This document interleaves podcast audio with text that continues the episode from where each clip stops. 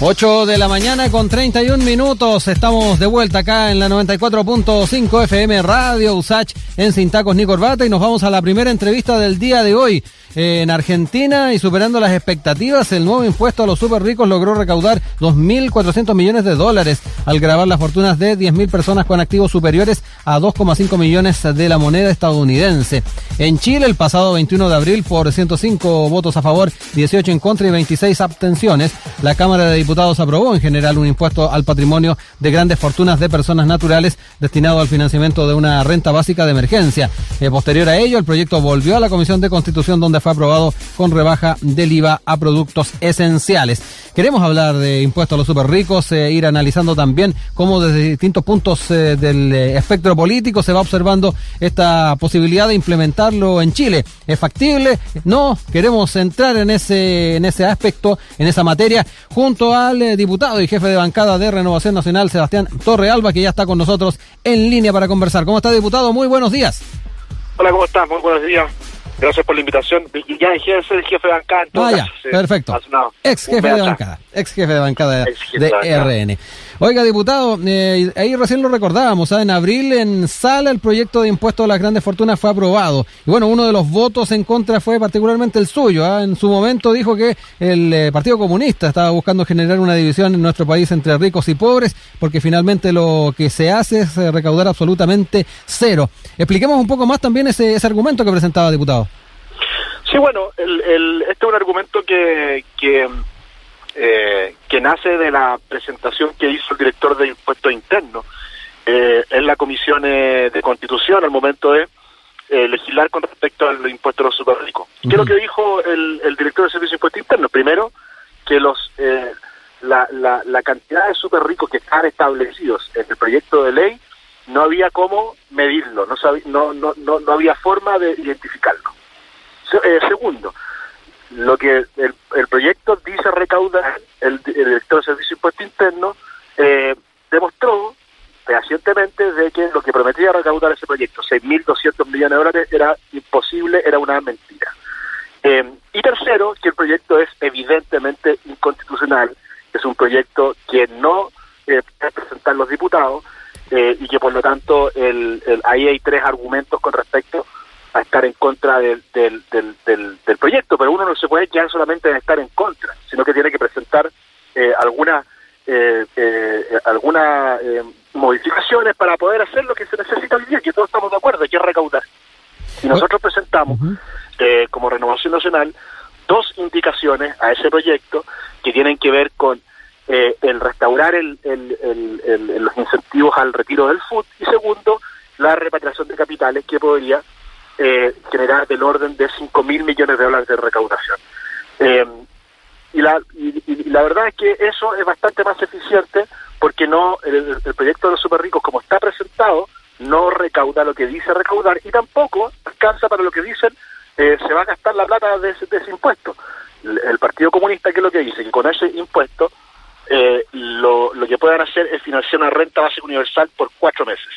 Y uno si saca los cálculos, alcanzaría para un bono de 54 mil pesos por persona. Eso es lo que es la, red, por lo tanto, hoy día existen herramientas que son mucho más eficientes, como por ejemplo los IFE que entregan más recursos eh, a la ciudadanía. Y por lo tanto, por eso nosotros no es que estemos en contra del, del, impuesto en sí, sino que estamos en, en contra de la forma como se está haciendo, porque es, como lo he dicho yo repetidas veces, es una mentira de principio a fin. Oiga, diputado, eh, a propósito también de, lo, de los fundamentos que entregaba el Servicio de Impuestos Internos, eh, en un escenario hipotético donde se pudieran ir eh, cubriendo todos esos elementos, ¿ah? el, el, poder eh, saber efectivamente cómo medir el tema de los super ricos eh, y los otros aspectos que recién nos mencionaba, ¿usted habría estado de acuerdo con, con un impuesto de estas características? Porque ahí también está la, la discusión, si se está de frentón en contra de, de grabar a los super ricos o no. No, y de hecho yo he hecho, yo, yo, yo he hecho propuestas con respecto a lo mismo, que, que no van solamente para grabar al 1% para ricos, sino que al 2% para ricos. Yo es la propuesta que le hice al Ministerio de Hacienda con respecto a eliminar las exenciones tributarias uh -huh. eh, para la compra-venta de acciones. Que eso puede recaudar anualmente, de manera permanente, del orden de 700 millones de dólares adicionales, eh, porque aquí hay que ser súper responsable con lo que uno está haciendo. Aquí los gastos son permanentes Por eso necesitamos ingresos permanentes, no por una sola vez. Y por eso yo he dicho que lo que ha hecho el Partido Comunista con su proyecto es un panfleto eleccionario, es para ganar elecciones y es para hacer lo que han hecho ellos siempre, dividir entre ricos y pobres, eh, dividir entre izquierda y derecha, dividir entre los buenos y los malos, eh, porque al final esa política del resentimiento al Partido Comunista, a los extremos y a los populistas le funciona. Aquí yo estoy dispuesto a hacer todas las modificaciones que se tengan que hacer, pero modificaciones que sean serias y que, y que, eh, y que cumplan lo que se necesita, que es recaudar más para entregarle más recursos a los chilenos hoy día en una crisis es histórica y es evidente que el Estado tiene que dar una mano a la ciudadanía para que puedan sortear de buena forma esta crisis. Pero estar ocupando esta crisis para presentar proyectos panfletarios, que es una mentira de principio a fin, me parece que es inmoral. Sí, diputado, porque eh, además eh, también en la opinión pública muchos pueden interpretar esta mm, eh, el poner algunos argumentos o, tratar de no legislar en el tema de los super ricos como una forma de defenderlos, ah, particularmente. dirán muchos se, se pueden defender solos ellos, no necesitan parlamentarios que lo estén haciendo. ¿Cómo no entendí la pregunta, verdad? Sí, no, es que muchos pueden estar pensando que en argumentos como los que ha planteado usted podría haber alguna defensa a los super ricos, eh, que no se esté tratando justamente de instalar este tipo de gravamen justamente para protegerlos. Eh, podría observarse también desde esa perspectiva. No, yo, yo, yo aquí no, no defiendo a nadie, por eso el, el, como te como te dije, yo presenté una propuesta al gobierno con respecto a las exenciones tributarias de las compraventas de acciones que no afecta únicamente al 1% más rico, afecta al 2% más rico y te genera un ingreso permanente de 800, del orden de 800 millones de dólares al año. Eh, y por lo tanto, aquí nadie, no hay ninguna defensa de nada. Aquí lo que no se puede hacer es ocupar políticamente esta crisis para ganar más votos. Eso es inmoral. Eso es impresentable, porque finalmente lo que se está haciendo es jugar con la necesidad de las personas para, para ganar un voto. Yo no estoy disponible a eso, no estoy disponible a eso. Eh, y tampoco estoy disponible para pasar a llevar las reglas del juego para también ganar un voto más. Eso es hacer trampa. Oiga, diputado. Yo no estoy disponible para hacer trampa. Oiga, diputado, em, eh, en la discusión se, señaló por parte del gobierno, ah, para ser bien específicos, que no hay países con este mecanismo, ha impuesto a los super ricos que recaude lo que promete el, proyecto. Eh, pero eh, se ha hablado bastante en prensa que en Argentina ya van recaudado 2.400 millones de dólares y eso que se graban fortunas de 1,5 millones de dólares. En Chile se propone ver patrimonio sobre los 22 millones. Ah, ¿Por qué no se podría replicar esto en Chile, además de los argumentos que usted me ha presentado del Servicio de Impuestos Internos? porque se puede hacer, se puede hacer, pero a, través de herramientas que sí recauden. Hoy día, como, como está presentado el proyecto del Partido Comunista, no se recauda lo que dicen prometer recaudar. Miren, hagamos un poquito de historia. Cuando ellos presentaron este proyecto, dicen que van a recaudar 6.200 millones de dólares. Pasado un tiempo, ahora van en 3.200 millones de dólares. Eh, todavía no son capaces de responder si el impuesto se va a hacer al flujo, se va a hacer a los activos, eh, se va a hacer a, las sociedades, nadie sabe de dónde se va a cobrar eso. Eh, y por lo tanto, lo que nosotros proponemos en el mismo proyecto es hacer eh, las modificaciones para recaudar los recursos necesarios. Uno de esos es la indicación que nosotros, que nosotros como Renovación Nacional pusimos en el proyecto, que es ocupar el FUD, que hoy día finalmente se cobre un impuesto al retiro del FUD y al mismo tiempo generar un impuesto para la repatriación de capitales a Chile. Eso no es una propuesta que hayamos inventado nosotros, eh, es una propuesta que recauda 5 mil millones de dólares y que fue una propuesta de la presidenta Bachelet el año 2014. Entonces, hagamos las cosas bien. Si nadie, nadie, nadie, está en contra de recaudar más ni de cobrar más y, no hacer cobros a quienes tienen más. Hoy día eso es necesario, pero se tiene que hacer bien, de manera responsable. No se puede ocupar como propaganda electoral. Eso es inmoral en la crisis que estamos viviendo. Eh, y por lo tanto, nosotros estamos disponibles a todos los mecanismos necesarios. Y para eso está la mesa de acuerdo de mínimos comunes que establecieron estableció el presidente, el presidente de la Cámara y, la, y la presidenta del Senado. Para en ese espacio tomar los acuerdos necesarios para generar los ingresos que necesita el país para entregarle más recursos a los chilenos. Pero no estamos dispuestos, y yo, y yo, y yo eh, particularmente, no estoy dispuesto a que esto se convierta en una batalla de propaganda electoral a un año de las elecciones presidenciales. Yo no estoy dispuesto a eso. Oiga, diputado, en la segunda, el día de ayer, habían opiniones de eh, economistas, Andrea Repeto y José de Gregorio de Espacio Público, donde, eh, por una parte, decían que tal vez no es el momento para eh, grabar con impuestos a súper ricos, pero de alguna manera también estaban en, la línea de ir generando otra agenda más corta, como incorporar las exenciones y algo que también se ha, hablado bastante, fortalecimiento del servicio de impuestos internos. ¿Cómo ve también esas alternativas a, la luz también de las dificultades que pueda presentar? en algún momento el tema del impuesto a los superricos. Bueno, como le, como le he dicho anteriormente, el tema de las exenciones tributarias es una propuesta que yo le he hecho al gobierno con respecto a eh, eh, eh, eliminar ciertas exenciones tributarias.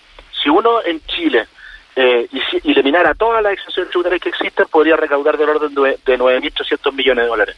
Evidentemente hay que hacer un trabajo serio para no afectar eh, a las personas y, generar los recursos los recursos necesarios. Eh, lo dice lo dice lo dice eh, de Gregorio, lo dice Repeto, que no necesariamente son economistas de derecha. ¿ah?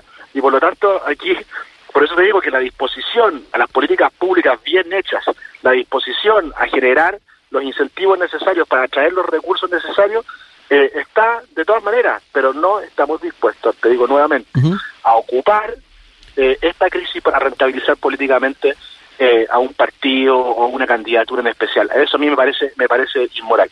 Y por eso te digo, nosotros estamos abiertos, el llamado a estos mínimos comunes, dentro de estos mínimos comunes tiene que estar lo de las exenciones tributarias, tiene que estar lo del food, tiene que estar lo del el retorno de capitales, porque son cosas rápidas que podemos hacer para traer más recursos.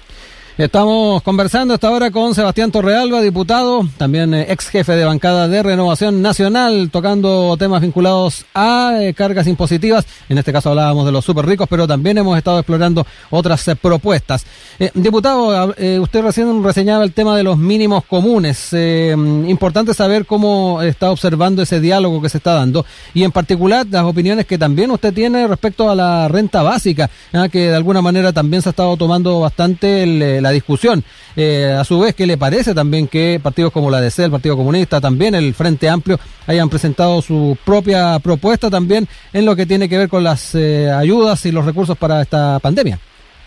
Sí, mira, yo te, yo, yo te insisto, el momento que está viviendo Chile eh, no es un momento para personalismo, no es un momento para individualismo, no es el momento para yo salir primero en la tele con una idea, el momento es para los acuerdos y para el diálogo. Y esa mesa de mínimos comunes que han tomado el acuerdo, tanto el presidente de la Cámara de Diputados como eh, la presidenta del Senado y el presidente de la República, me parece que es un espacio eh, virtuoso para generar buenas políticas públicas, eh, para generar acuerdos, para generar diálogos rápidos y no y no enfrascarse en estas peleas infructuosas dentro del Congreso, porque finalmente los que los que los que de, los que no se benefician es la ciudadanía que hoy día necesita de recursos, necesita de ayuda. Y por eso espacio, los mínimos, mínimos comunes, es tan importante. Yo le daría incluso la misma importancia de lo que fue el acuerdo constitucional del 15 de noviembre. Esos son los espacios para eh, generar las ayudas necesarias. Aquí no se puede, y, te vuelvo a repetir majaderamente, no se puede con esta crisis eh, eh, rentabilizarla políticamente. Eso es simplemente inmoral. Eh, y aquí lo que tenemos que estar dispuestos es a dejar nuestras agendas personales de lado, sentarnos a una mesa, tomar un acuerdo y aquellos que representan cada uno de los poderes del Estado, tanto el legislativo como el ejecutivo, sean los que finalmente ejecuten eh, eh, esas soluciones. Oiga, diputado, eh, en esa misma línea también, ¿cómo, cómo cataloga la, la posición que ha tomado también el propio Ejecutivo? no pasaron para nada desapercibidas las palabras de la presidenta del Senado, Yasna Proboste, que apuntó directamente al ministro secretario general de la presidencia, Juan José Osa, para que no entrampe el diálogo de los mínimos comunes. ¿ah? Dijo que si no va a ayudar no sea un obstáculo. ¿Cómo también, ya que hablábamos de cómo se han comportado tal vez los sectores políticos representados en el Parlamento, cómo también observa que se ha comportado el, el, gobierno y particularmente la figura del ministro Osa. No, mira, yo, yo he tenido unas conversaciones con el ministro Osa y está a disposición eh, del Congreso, o sea, del Ejecutivo, de, de, de, liderar esa mesa, y eso es importante, eh, eh, y al mismo tiempo el hacer todo lo posible para que estas soluciones lleguen de manera institucional. Yo creo que está a toda la disposición del mundo, el Estado, conversamos con el presidente de la República y está a toda la disposición del mundo de poder llegar a acuerdos, eh, y, pero sobre todo de llegar con ayuda rápido a la ciudadanía. Eso eh, es innegable eh, y por lo tanto hay buena disposición, como veo buena disposición también del presidente de la Cámara de Diputados, Diego Paulsen, y de la presidenta del Senado, la, Yana Proboste.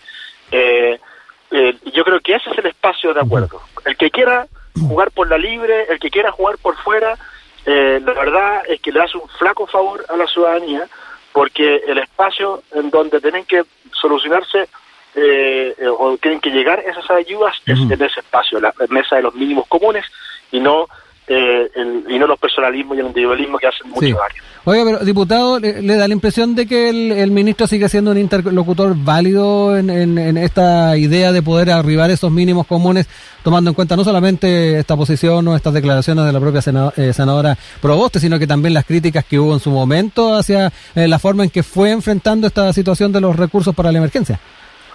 No, el, el ministro Osa eh, tiene todas las capacidades, tiene toda la legitimidad del mundo para poder eh, para poder empujar en conjunto con el equipo, el comité político del, del gobierno, las políticas públicas necesarias. De eso no no, no hay duda eh, y tienen toda la disposición del mundo. Yo puedo dar fe de ello de poder llegar a acuerdos lo más rápido posible. porque hoy día, te lo vuelvo a repetir, hoy día la gente necesita de soluciones rápidas, eso es bastante evidente eh, y está a disposición, tanto el Ejecutivo como nosotros, como partido político, Renovación Nacional, siempre estamos dispuestos a llegar a los, acuerdos, eh, pero siempre esto tiene que hacerse por la vía institucional. Aquí que corre, corre por la libre, que presenta proyectos inconstitucionales, eh, que, que abraza el populismo. Eh, la verdad es que no sirven en una mesa de mínimos comunes y por lo tanto yo espero de que todos los sectores eh, políticos sensatos de este país participen de esa, de esa mesa de mínimos comunes para llegar a un acuerdo rápido eh, y ojalá ya el, terminarlo en uno eh, la próxima semana y poder tener esos recursos lo antes posible. Oiga, diputado, lo quiero llevar a otro tema. Eh, hoy también es eh, clave la jornada para el proyecto de royalty. La sala va a estar votando el proyecto en particular. Eh, ¿Cuál es la posición de la bancada de Renovación Nacional? ¿Cómo lo ha observado con sus pares y particularmente cómo lo observa usted en, torno a las posibilidades que se abren con un royalty de estas características? Bueno, el, el, a ver, te voy a dar mi, mi, opinión personal porque no puedo dar la, opinión de la bancada en general. Eh, pero ese proyecto es absolutamente inconstitucional. Entonces, yo soy, yo, yo, yo siempre eh, he respetado las reglas del juego. Eh, y siempre que aparezca un proyecto de ley que rompe con las reglas del juego, un proyecto de ley que, que, que, finalmente le hace mucho daño a la institucionalidad, yo no puedo sumarme a ese proyecto. Es imposible. ¿Por qué? Porque el principal activo que tiene Chile internacionalmente es que el mundo confía en las instituciones chilenas. Eh, eh, evidentemente estamos en una crisis, pero no podemos desde el Congreso destruir más las instituciones. Eso, eh, eso me parece demasiado irresponsable. Entiendo a los que presentaron ese proyecto que quieren generar más recursos, pero veo más, otra vez, más propaganda que una propuesta que genere que genere cosas positivas. ¿No lo ve también como una alternativa de ir eh, también eh, sacando eh, mayores beneficios de lo que es también la posición privilegiada que tiene Chile en el ámbito de la producción cuprífera, que yo creo que también es la, la principal observación que hacen quienes han presentado y han promovido este tipo de, proyectos? Sí, pero mire, aquí, aquí uno de los argumentos que dice la dice la, oposición con respecto a este proyecto es que, bueno, que el cobre estaría en un superciclo, que podría llegar a 6 dólares, eh, y una cosa que no entiende la oposición es que eh, cuando los cuando los commodities suben mucho de precio, eh, y esto en términos más de economía, cuando los commodities suben mucho de precio, inmediatamente aparecen los sustitutos. Es decir, pueden aparecer los sustitutos al cobre, evidentemente, puede estar a 6 dólares, pero no puede pero quizás con ese precio no vendas una libra de cobre. Por eso hay que ser responsable cuando uno hace propuestas. Evidentemente hay espacios de mejora en el mundo de la minería. Eh, pero te vuelvo a repetir, aquí se está haciendo trampa y hay una acción dolosa por parte de quienes presentan ese proyecto, porque es un proyecto evidentemente inconstitucional. Y a mí me gustaría que la opinión pública y la prensa también le tomara el peso a lo que es eh, hacerle trampa al sistema, hacerle trampa a las reglas del juego. Eso es muy grave y los que le hacen trampa a las reglas del juego finalmente terminan como países como al otro lado de la cordillera, Argentina, con un populismo eh, desatado durante los últimos 20 años, con 45% de pobres, con una deuda externa gigantesca, sin oportunidades de absolutamente nada ni para la clase media ni para la gente más vulnerable, eh, y por lo tanto el hacerle trampa a las reglas del juego eh, es muy grave. Yo creo que eso eh, se tiene que tomar el peso eh, de, del efecto de hacer trampa. y por lo tanto, evidentemente, aquí lo importante es que se hagan las políticas públicas de buena forma. Nosotros evidentemente estamos dispuestos dispuesto al diálogo, a los acuerdos, a conversar con respecto a este tipo de casos, porque se puede hacer un esfuerzo desde el punto de vista de la minería, eso sin duda, eh, pero que se haga bien. Pero cuando se utiliza nuevamente de propaganda electoral, me parece que no es presentable. Eh, lo último, diputado, y sobre este mismo tema, eh, se ha sabido que hay parlamentarios de RN de comunas mineras que se van a desligar de, tal vez una votación en bloque en, en la negativa de, lo que es esta propuesta. también cómo observa eso, de que también se estén dando algunos quiebres dentro de, las coaliciones y particularmente lo que ha estado pasando en RN. Bueno, yo yo creo que aquí el, cuando eh, cuando se trabaja desde el individualismo en un equipo de trabajo, bueno, se rompen los se rompen los esfuerzos eh, del colectivo. Eh, yo no, no, no voy a opinar de, la, de, las posiciones de, de mis compañeros, pero yo soy he sido siempre y he tratado de hacerlo de esa forma de que las, las decisiones eh, de la bancada sea lo más colectiva posible eh, y evitar eh, cualquier tipo de, de, de, individualismo que, que, finalmente rompa lo que nosotros planteamos como partido, ¿ah? en donde nosotros defendemos las instituciones, están nuestros principios del partido. pero evidentemente, bueno, nadie puede obligar a nadie a votar de una forma u otra, eso está además prohibido por la ley. así que esperemos que ojalá eh, la bancada esté lo más unida posible eh, y eso es la labor que tiene el actual jefe de bancada y el subjefe de la bancada. Eh, diputado, eh, se ha hablado bastante de populismo durante esta conversación. ¿También el tema de los retiros lo ve desde esa perspectiva? los retiros de 10% de las AFP. Bueno, lo, lo, he dicho en, muchas ocasiones. Pero está bien, es una decisión que se ha tomado, es una decisión que, que, ha avanzado. Eh, así es la democracia y la democracia hay que aceptarla. ¿Usted votó a eh, favor o en contra de los retiros? El, no, yo no, no voté. Ya.